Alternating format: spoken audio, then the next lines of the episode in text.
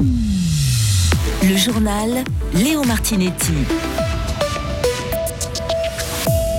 Quel parti politique dépense le plus pour ses candidats La réponse n'est pas la même si on s'intéresse à Fribourg ou à tout le pays. Fini les pubs pour les clopes, les snooze ou les puffs à destination des jeunes. Le peuple avait voté, une loi va entrer en vigueur. Une paroisse lucernoise coupe les vivres à l'évêché de Bâle, une réaction au cas d'abus sexuels au sein de l'église.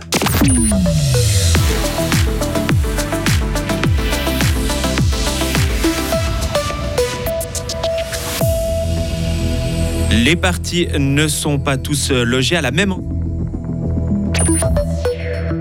les partis ne sont pas tous logés à la même enseigne en vue des élections fédérales de cet automne. Selon les données du contrôle fédéral des finances, le PLR et l'UDC au niveau national sont les partis qui disposent du plus gros budget.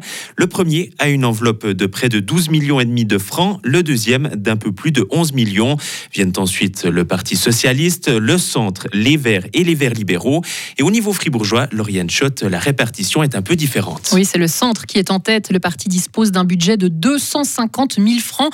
Un montant à relativiser car le parti soutient 36 candidats, ce qui fait finalement un peu moins de 7000 francs par personne.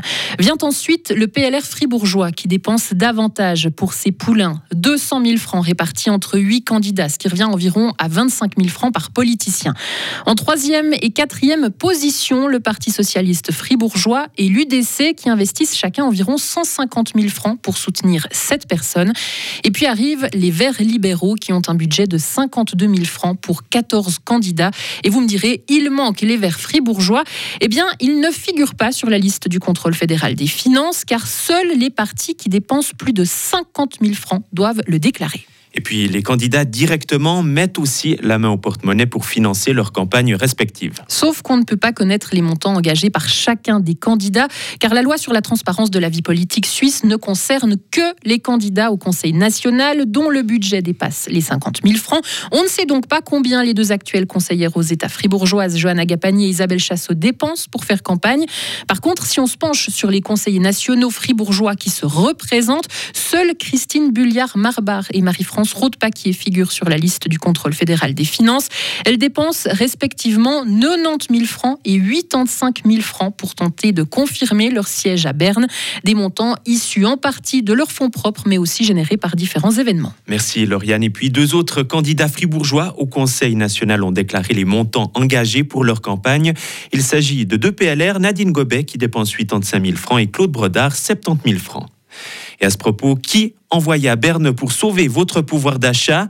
Électricité, loyer, prime d'assurance maladie, tout augmente en Suisse, les factures s'allongent, mais que font vos politiciens?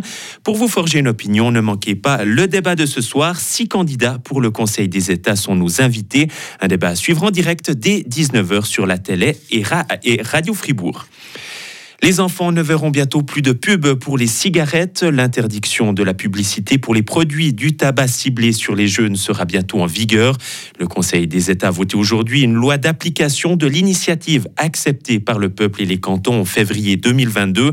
Un beau succès pour le porteur de l'initiative en question, le conseiller aux États socialistes Hans Stöckli. Les parlements n'ont pas voulu suivre les propositions du Conseil fédéral. Ainsi, euh, cette initiative était très nécessaire. C'est un peu dommage que dans notre pays, il faut avoir un vote populaire pour rendre attentif le Parlement dans quelle direction il devrait voter. C'est la santé et les jeunes qui ont gagné aujourd'hui. La loi sur les produits du tabac doit encore franchir le cap du Conseil national.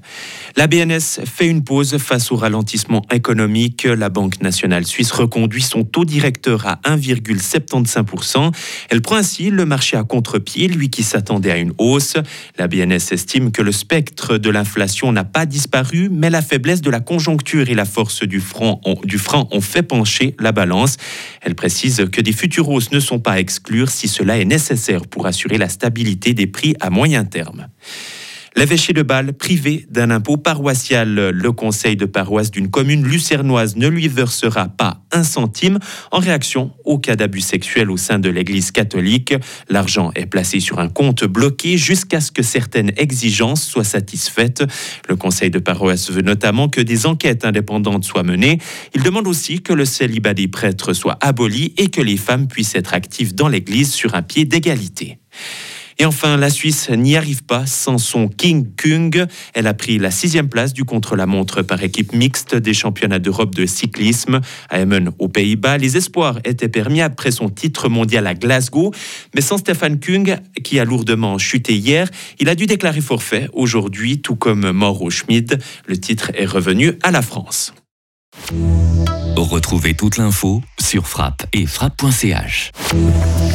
La météo avec l'IRT Automobile, votre partenaire Mercedes-Benz à Payerne, là pour vous depuis 1983. Le temps de vendredi sera en partie ensoleillé. On risque quelques pluies sur le sud du pays. Avec un peu de vent et de la fraîcheur, il va faire de 17 à 21 degrés. Pour notre week-end, samedi s'annonce changeant et frais avec pas d'averse. On aura plus de soleil d'ailleurs en pleine et le temps sera bien ensoleillé et très doux pour dimanche.